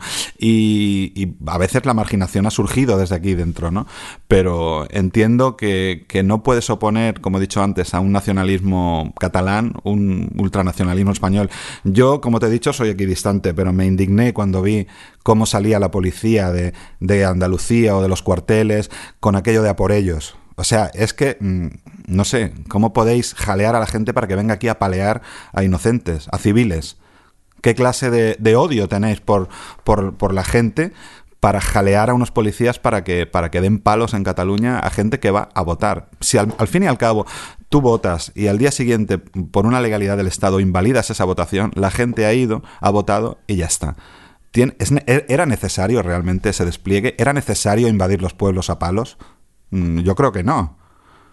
Pero... Y, sobre todo porque está igual eh, cuando hablamos de extremos, seguramente, claro, coinciden que ciertas veces, pues el que está en el otro extremo también es el que se hace un poco más sentir y más oír y ese a por ellos, como dices tú, es mm, sí, sí, sí, claro, sangrante. es decir, es... Sí, de hecho, de hecho hay, eh, hay gente en Twitter, gente de, fuera de Cataluña, de Madrid, de Valladolid, de donde sea, que dices, madre mía, esa es la España que yo quiero, ¿no? Eso es, eso es un poquito lo que debería ser, ¿no? Fuera de toda esta purria de ultraderecha y toda esta gente que, que bueno, pues que, les parece muy bien que, que España sea todavía uno de los países donde más muertos hay enterrados en las cunetas, que no quieren sacar a Franco, a esa, esa mojama que está ahí, que no la quieren sacar del Valle de los Caídos, o que tengan a un criminal genocida como Kate Podellano enterrado en una catedral. Mm, ves, hay gente que, que, que, dice, sí, con esto sí, con esto sí. Y que te dicen, queremos que estéis en España, pero si os queréis ir y lo votáis una mayoría, pues os vais y sin problema. esta es la gente. Pero eh, aquí nos vamos siempre a un extremo, acabamos sacando la navaja y, bueno, eh, esto acaba pareciéndose a las pinturas aquellas siniestras de Goya, pues a garrotazos, a navajazos y, mi bandera es más grande. O sea, a mí que eh, escuchar que la primera propuesta de Vox en Murcia es sacar una bandera de 350 metros cuadrados, es que a esta gente la dejas y te cubren España con la puta bandera y dices me cago en la puta de oro. Pero claro, es así pero yo tengo la teoría de que en estos aspectos el que, el que hace eso es porque en el fondo no tiene otros argumentos para mm, llegar y gobernar y proponer cosas realmente que sean útiles para la gente. Sí, sí, sí. Era, La bandera esconde muchas cosas, Andrés. Eh, sí, sí. Eh, era como yo el otro día vi una. Para mí, una. Ya te dije que soy muy simbolista, ¿no? Y para mí, aquella entrevista, aquella rueda de prensa del, del, del tipo este de la Bascal, me pareció, vamos, brutalmente clarificadora. Al tío le preguntan una serie de cosas, con, no demasiado técnicas y el tío iba, iba diciendo que, que, no tenía ni idea, que ni se lo había estudiado, que no tenía, no tenía formada una opinión. Pero sí, sí, al final, al final no sé qué, pues no sé quién le hace llegar un viva España. Eso sí, viva España. O sea, cuando tú la solución para los problemas de tu país es un viva España, mm, perdona, pero vamos mal, ¿eh? Sí, sí, viva España, pero vamos a arreglar los problemas, ¿no? Eh, no, me puedes, no me puedes tapar la boca con una, con, con, con una bandera, ¿no? Es que, que no, no es que al final estamos en estas en estos dos extremos, ¿no? Estamos hablando de que igual a lo mejor eh, a la hora de promover un poco un independentismo más radical y más fuerte, eso está escondiendo ciertas cosas que, bueno, cada dos por tres están saliendo en la prensa con respecto a temas de corrupción y tal. Bueno, sí, sí, sí. En, en, el otro extremo están los otros, es decir, el que solo lo quiere esconder y digamos que, por ejemplo, un argumento para gobernar en el Estado español es hablar continuamente de lo que está pasando en Cataluña. Sí, sí, sí. Mm, en fin, al final, eh, también incluso de ese inframundo que hay por detrás de seguidores que tienen ese tipo de partidos, y ya hablo a nivel nacional, están ese tipo de pijadas de, mm, ¿cómo decirte?, de boicots. Por ejemplo, al cava, que tú estás en una zona eminentemente de cava y de vinos y otros productos catalanes que yo creo que eh, es tú tú bueno realmente te lo quiero preguntar a ti visto desde esa desde esa posición es justo tú crees que arregla algo el que la gente proponga boicots a, productos catalanes. A mí lo de los boicots a los productos catalanes, como aquí en algún momento se ha hecho, se ha propuesto boicots a, algunas marcas por cuestiones lingüísticas, me parece una soberana gilipollez. Bueno, pues a ver, yo parto de la idea de, si tú, no, no, tú eres libre de decir, pues mira, es el cumpleaños de mi hija y en lugar de brindar con cava catalán vamos a brindar con sidra. Oye, pues adelante, mm, que me da igual, ¿no? ¿Me parece una gilipollez? Sí, sí, pero mm, realmente, pues no sé, oye, que cada uno haga con su dinero lo que quiera. Aquí no afecta demasiado afecta a las ventas de, quizá de los grandes, de Freixenet, de Codorniu, de, de, las tres o cuatro que se reparten, igual el, el 70% del pastel del cava. Pero las empresas medianas pequeñas no, porque ellos la verdad es que más exportan más al, extranjero que que a España. Lamentablemente os estamos haciendo llegar el cava más chunguillo que hay por aquí. Pero, pero exactamente entonces, ¿qué diferencias puede haber entre ese cava que podemos nosotros comprar aquí en el supermercado a ese cava que podéis disfrutar vosotros? Porque mi mujer es muy fan, entonces querría tener esa información para poder ofrecerle lo que se merece. Bueno, hay, mucha, hay muchas características, ¿no? El tiempo de crianza es básico, el, el la uva. A ver, si tú ya de entrada trabajas con una uva chunga, pues evidentemente mm, no, la cosa no va a ir a mejor. Mm, hay maneras hasta en la de transportar las uvas, por ejemplo, te diré un ejemplo. Hay, hay grandes empresas que cogen la uva, la echan en el remolque del tractor y en el traslado de la viña al, al seller, donde se elabora el cava, la uva de abajo ya se va fermentando y se va rompiendo y se va, mm, se va echando a perder. Y cuando llega ya hay una parte importante de esa uva que está fermentada ya. En cambio hay otras que las meten en cajas individuales y la uva llega en muchas mejores condiciones. Hay eh, que elaboran la uva la práctica totalidad de lo que ellos fabrican, de lo que ellos elaboran, son uvas de sus, de, sus, de sus terrenos y otros que compran vino aquí o, no se sabe a dónde, aquí o a Castilla o a, donde sea. Se va a buscar el vino porque no hay vino para hacer tanta, tanto cava tampoco. Entonces, pues tiempos de crianzas, el tiempo en el que, el tiempo de permanencia después de hacer el, lo que se llama aquí el, el degüelle, que es cuando tú le quitas la, el tapón a la botella, sacas la porquería que se ha acumulado dentro y se vuelve a, cerrar el tapón, o añadiendo azúcar o añadiendo licores de expedición, lo vuelves a cerrar. Eso hay muy pocas, muy pocas empresas que, te pongan la fecha de eso, porque a partir de ahí es cuando el cava empieza a perder cualidades. Es una carrera, una, una cuenta atrás, ¿no? Y pues, pues, lo de siempre, o sea, joder, buenas materias primas, mm, tiempo de crianza, paciencia. Mm, mm, realmente la elaboración es de lo más sencillo que hay. Tú, coges vino blanco, le añades levaduras, lo tienes un tiempo allí, lo le, haces lo del degüelle y, y, lo pones a la venta. O sea, si tienes un, un, un vino malo, pues tendrás mm, un cava malo, un cava de esos que te bajan por el, por el esófago, que como un río de lava, que, te provocan unas, unas resacas en las que te quieres morir, y sin embargo hay cavas que te bebes tu botellita de cava ahí con un amiguete y al día siguiente estás como una rosa. Eh, de todas formas, es verdad que, que, incluso el tema del cava mm, no es solo como podemos hacer en el resto del estado, ¿no? El hecho en sí de usarlo solo para celebraciones. En Cataluña la costumbre del cava es más diaria, digamos, o más... Sí, sí, sí. Yo, puedo comer un, según qué plato, pues lo, lo, acompañas con un cavita fresco, un cavita de, bueno, así que, que, no tenga demasiada crianza y tal. Y es una comida estupenda para acompañar un, un, un vermut. Yo siempre pido, pido cava. Lo que pasa es que sí que es cierto que nuestra cultura del cava aquí es diferente de la cultura del vino, de La Rioja, por ejemplo. Es una cosa que me tiene como bastante desconcertado porque mm, entras en un bar y bares aquí que no tienen cava. Cerveza, vino, pero no hay cava. En cambio, tú vas a La Rioja, en cualquier bar que se precien, tienen su cosechero, su crianza, a, 60 céntimos cuando yo estuve, o un euro igual ahora, y, en todos lo tienen. Tienen un vino decente, mm, hecho allí en la tierra, y, te lo ofrecen, ¿no? Y aquí, pues no. Mm, pero sí, sí que es cierto que el cava da para, bueno, para mil historias, no solamente para brindar al final. Yo, de hecho, yo es que no lo uso para brindar. Mm, la gente al final, pues, le da un trago y lo tira, por eso, pues, pues se compran el más barato, porque les da igual lo que da igual lo que compres, solo quieren que tengas puma, pues no sé, pues. Te lo, también te decía, aparte de esa conversación, porque hablando de mi suegro, que te comentaba antes, que me miraba raro cuando me reía de los chistes de, de Twitter, sí que cuando vamos a su casa es fácil que como sabe que a mi mujer también le gusta, pues que saque la botella de cava y la que tenga, es verdad, que igual no es la ideal, lo que tú estás contando, pero bueno, la que tenga por casa. Y sí, a lo mejor a la hora de la comida, pues lo saca. Y yo creo que debe ser influencia de que mi suegro estuvo muchos años emigrado en, en Barcelona y yo creo que se le ha quedado un poquillo esa, esa costumbre. Sí, no sé, lo del cava es que además es espectacular, un buen cavita, además suele acompañar a casi cualquier comida, te puedes, mm, es, es, una maravilla, un buen cava, además notas ahí cuando ya metes la nariz y hueles a, a notas de, de, como de levadura, de pastelería, eh, es, es, es, impresionante, yo es que soy muy fan. Por privado ya me contarás y me dirás algún nombre de algún cava que, yo te que, informo, que, que, yo, que yo triunfaré con, y, y tengo contenta a mi mujer y a mi suegro. Ahora, ahora es muy importante. Ah, es, hombre, es básico.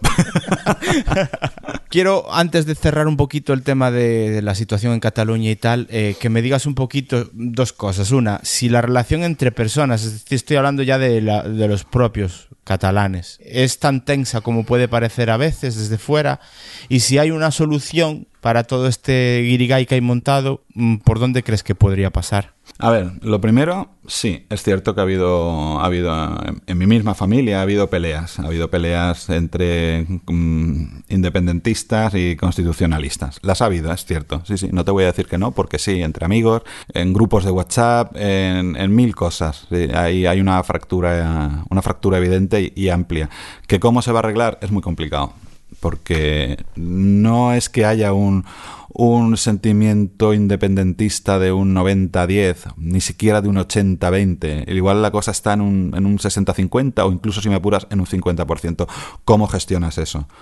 Hagas lo que hagas, vas a tener a la mitad de la población mm, de mala hostia. Ahora, la mitad de la población que está de mala hostia es la independentista, porque no han conseguido la independencia, obviamente. Pero si algún día se consigue la independencia, vas a tener de mala hostia al otro 50%. ¿Cómo gestionas eso? Mm, es imposible. Aquí supongo que acabaríamos como, como, en Irlanda o acabaríamos como en otros países donde, bueno, pues a, palos. Y, no sé, a, a, corto plazo, incluso a medio, si me apuras, no veo una solución que digas va a contentar a todo el mundo. No, no. Sé que soy pesimista, pero es, mi opinión. Creo que podría decirte que sí, que las heridas pues se curarán y tal, pero no, no lo veo, no lo veo. Digamos que se podrá tener una especie de, de calma chicha tensión contenida bueno, o algo así. Eh, digamos que antes... Sería la pues, opción menos mala. Ahora antes pues convivíamos y ahora un poco nos soportamos. Es triste. me jode mucho como como catalán decir esto, ¿no? Pero es muy triste que, tengamos que estar a, palos, que si yo ahora pongo la bandera de España en el balcón, que si yo ahora pongo una más grande de la estelada, que si yo ahora los lazos amarillos, que si yo voy a quitarlos, que si nos encontramos y nos damos de palos en la plaza de Vilafranca. Esto eh, está pasando. Que la cosa se esté aletargando un poquito, mm, sí, pero es, es un poco como Godzilla, que se tiraba ahí el tío ahí 100 años ahí sepultado y de golpe un día pues, eh, pues se despertaba y liaba la de Dios es Cristo, ¿no? Eh, es, es, es, jodido. De, de, todas formas, sí que me hace gracia esto que dices, que lógicamente lo entiendo en el contexto catalán. Pero lo de las banderas, yo siempre he sido de los que he criticado el uso de las banderas, no como un acto de reivindicación propio, sino como acto de tirársela a los demás a la cara. Y me resultó siempre muy curioso, esto ya creo que lo he contado en algún sitio, que en plena efervescencia del conflicto catalán, si lo podemos llamar de alguna manera, igual a lo mejor estoy siendo demasiado injusto diciendo el conflicto catalán, pero sí que me hacía bastante gracia y a la misma vez tristeza ver que, por ejemplo, en una ciudad como La Coruña, la gente sacaba sus banderas de España. Y a mí me parece asqueroso, o sea, absurdo además. Sí, sí, sí. A mí me han contado casos, no sé, de, las manifestaciones, yo qué sé, en Albacete o en Málaga, tal, y gente que se iba a la tienda a comprar la bandera de España para salir a defender la sacrosanta unidad de España. Pero cuando los bancos te robaron dinero, no saliste a la calle, ¿verdad? Cuando aquí se sale por cosas.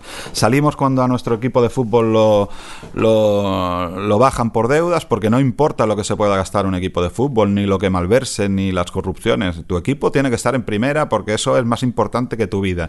Y, la unidad de España te han dicho que es más importante que tu vida y, cosas así. Pero en cambio, cuando los bancos cuando hubo que rescatarlos y esos bancos no han devuelto ni un duro, cuando la corrupción es generalizada, cuando se demuestra con papeles que hay gente, con pruebas, que hay gente que ha robado hasta, hasta decir basta, y ahí están con toda su puta cara todavía representándonos en, en, y los seguimos votando, pero y eso no pasa nada, porque claro, son los nuestros, ¿no?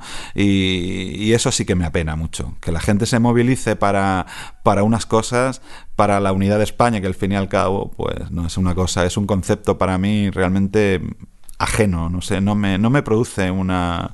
Eh, es lo que te decía antes, ¿no? Si pasado mañana Galicia declara la independencia, pues, pues oye, pues muy bien, chicos, yo qué sé, yo voy a poder seguir yendo allí a visitaros y tal. Sí, pues ya está, genial, que os vaya muy bien y alegría.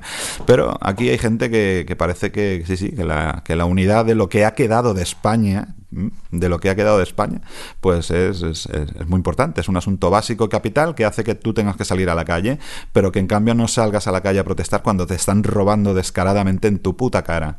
Vamos a ir terminando, si te parece, por lo menos para eh, enfocar la recta final de la conversación. Y es que últimamente te leo en Twitter que colaboras con una asociación dedicada al trastorno obsesivo compulsivo, lo que también se conoce popularmente como TOC, eh, en la provincia de Tarragona, y creo que tú padeces algún tipo de trastorno de este tipo, ¿no? Creo que se llama la asociación, por cierto, Montucat Baix Penedès. Eh, es que no sé si lo estoy diciendo bien, porque creo que mi catalán es bastante pésimo. Ah, no, hombre, lo has, dicho bien, hombre, es mejor que mi gallego, coño. sí, se llama Montucat, están aquí en el Vendrell, en, prácticamente, bueno, aquí al lado de casa, unos 20 minutos de camino.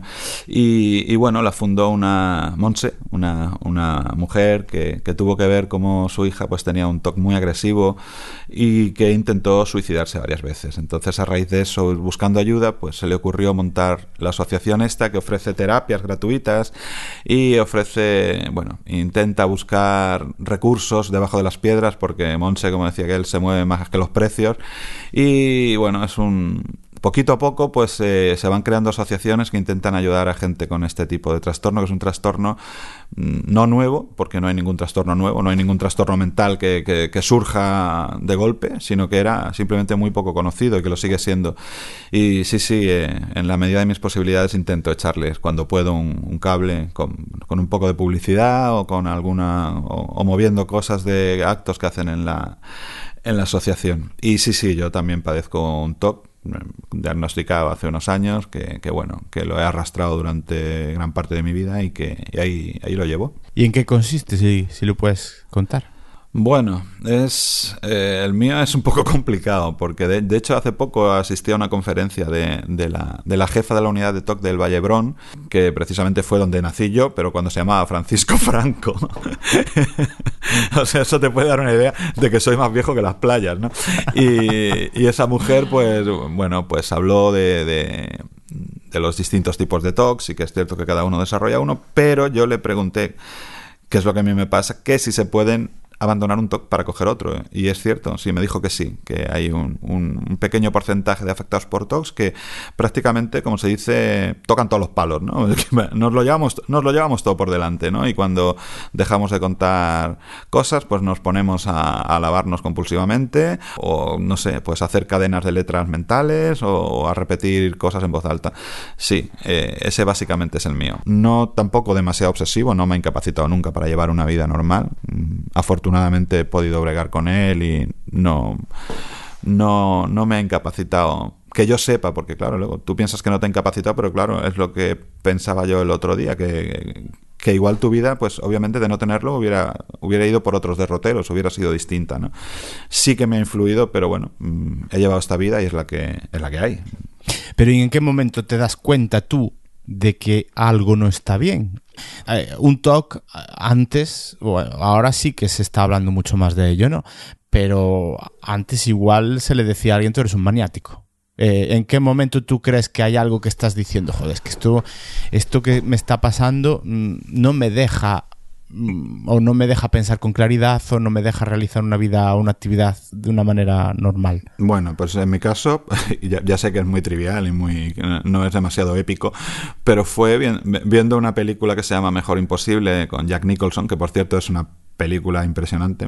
siempre que la veo, al final, de aquellas películas que las empiezas a ver y al final dices, bueno, la acabo, ya que estoy, la acabo. Me encanta esa peli. Y claro, yo vi que aquel tío pues se, la, se lavaba compulsivamente, eh, tenía una serie de, manías que, con las cuales yo me identificaba. Y digo, hostia puta, digo, pero si este tío está haciendo cosas que también hago yo, ¿qué, mm, ¿qué, pasa, no? Entonces, mm, bueno, buscas un poquito de información. También coincidió con el, pues eso, con internet, que, que podías tener información o que en algún momento alguien menciona el TOC y dices, ¿qué? ¿TOC? ¿Qué es eso? ¿Trastorno? Entonces miras la, los, miras la descripción de los síntomas y tal, y, te quedas con la boca abierta, porque dices, joder, eh, yo pensaba que era eso, un maniático, un bicho raro, y, no, no. Eh, es que esto le pasa a más gente. Y claro, bueno, a partir de ahí, pues ya empiezas a buscar más información y te, bueno, pues tienes más claro qué es lo que te está pasando y no tienes tan claro por qué te está pasando, pero sí que tienes claro que no eres un, un, hecho aislado, ni eres una persona que está sola en el mundo, sino que hay más gente que lo padece, incluso en grados incapacitantes. O sea, mucha gente que no, que no puede, no ha podido llevar una vida normal. Supongo que al final es lo que me estás contando. Veo que a lo mejor todo el mundo tiene esas manías, esos tocs, pero claro, en diferentes grados. Yo, por ejemplo, te puedo decir que yo cada vez que subo mis escaleras, yo vivo en, yo siempre digo que vivo en un tercero y medio porque en mi edificio hay una entreplanta y no hay ascensor. Entonces vivo en el tercero y además tengo una entreplanta en medio.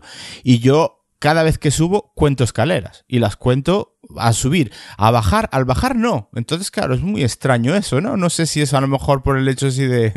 uy, uy, uy, uy, No, dicen, sí, yo lo he oído también, ¿no? Dicen que todos tenemos un poco de toque, como dicen que todos estamos en realidad un poco locos, ¿no? Y todos tenemos algún, algún trastorno de, una manera o de otra, ¿no? El, el problema es cuando tú no puedes soslayar eso, cuando tú ya no solo cuentas las escaleras de tu edificio, sino que cuentas cualquier escalera de cualquier sitio donde vas, o cuando eh, te pone, te vas a hacer un vermú y tienes que contar los trozos de, de salchichón que te pones o las olivas o lo que sea y tienen que ser determinado número, tiene que ser un número par y si no haces eso algo malo va a pasar y o, te vienen pensamientos chungos, lo, eso es lo peor, lo, lo desconocido, la parte desconocida del toque son los pensamientos invasivos, pensamientos relacionados pues con el asesinato, con la pederastia, con la violación, con cosas horribles que te pasan por la cabeza sin que tú puedas evitarlo y que en, en algunos momentos te dan pie a pensar, hostia, mm, yo en algún momento puedo hacer eso,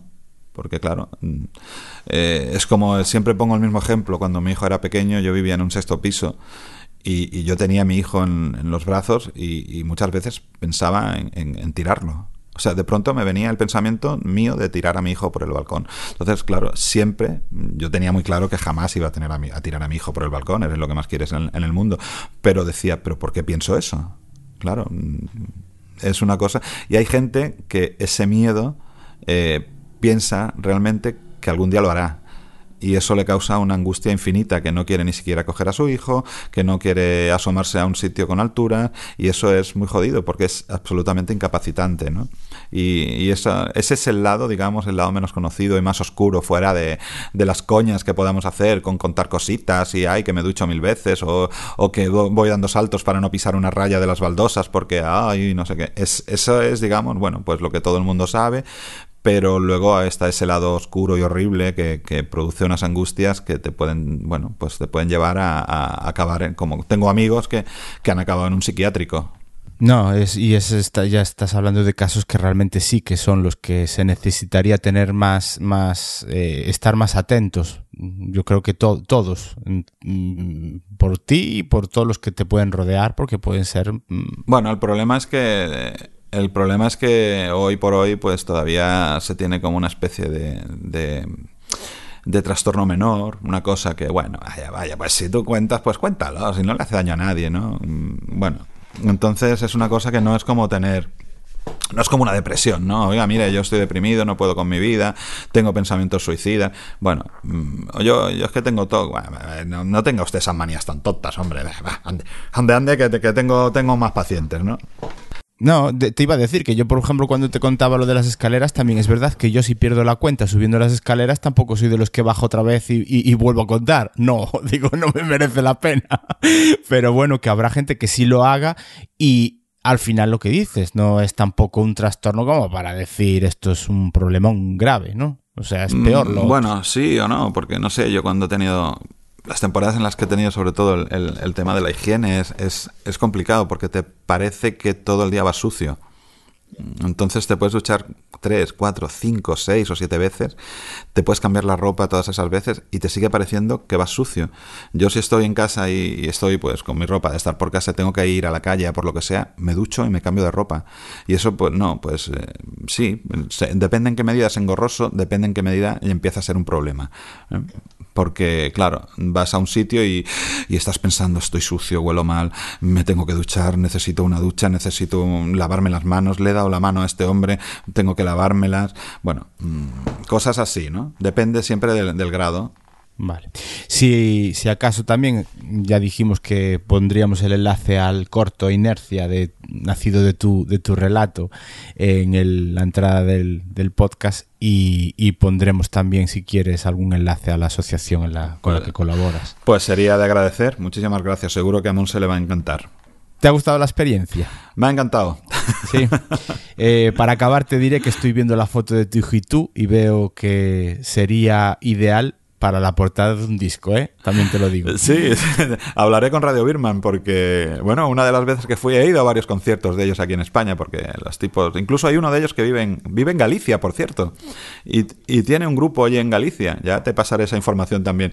Y bueno, ellos de vez en cuando pues vienen a España a tocar y en, uno de los conciertos eh, la chica que estaba allí vendiendo, es todo como muy familiar, debía ser la mujer de alguien, vio que yo llevaba tatuado el logo de Radio Birman y, y me hizo una foto para, para quiso hacer también hay un documental muy chulo de Radio Birman que se estrenó hace poco. Y, sí, sí, no estaría mal que me sacaran de portada, que nos sacaran a mi hijo a mí en, la portada de un disco. Sería, sería un disco chulo. bueno, pues también te digo que viendo la foto me, estoy diciendo a mí mismo la suerte que he tenido de hablar contigo.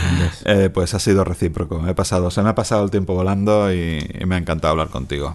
Y que me invites a este tu show, como decían en los años 70. Muchas gracias. Gracias a ti.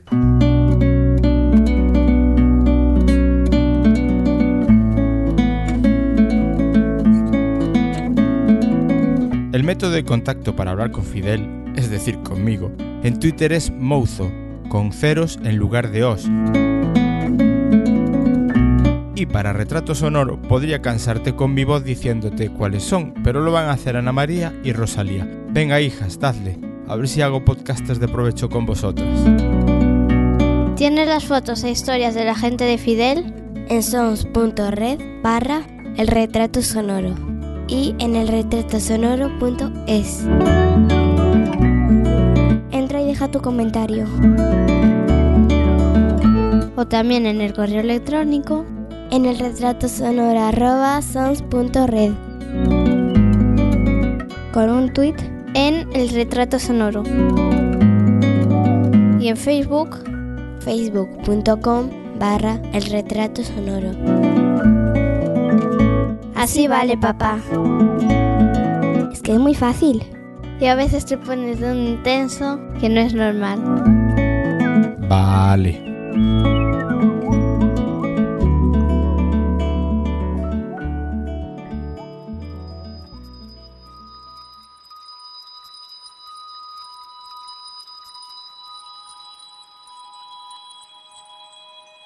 Y hasta aquí el retrato sonoro de Andrés.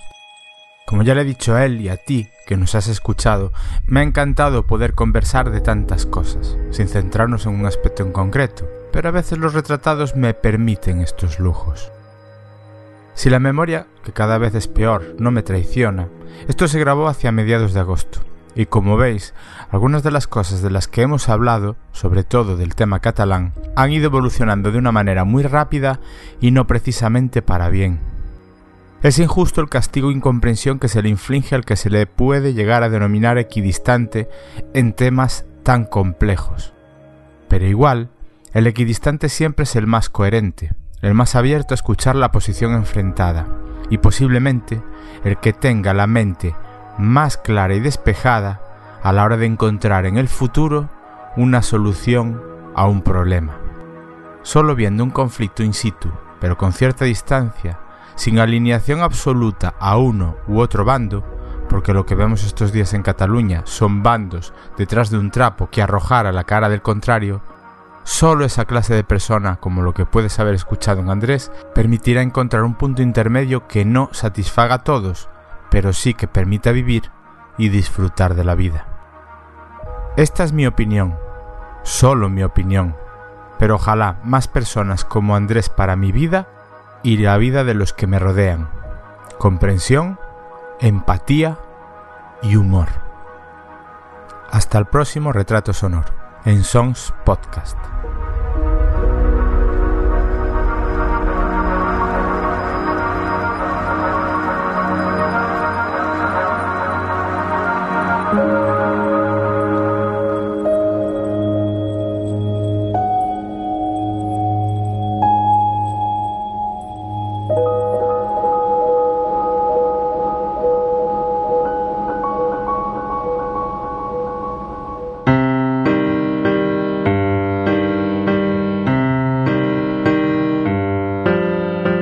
De escuchar El Retrato Sonoro, un podcast alojado en Sons, red de podcasts. Encuentra mucha más información de este episodio en nuestra página web, sons.red barra El Retrato Sonoro.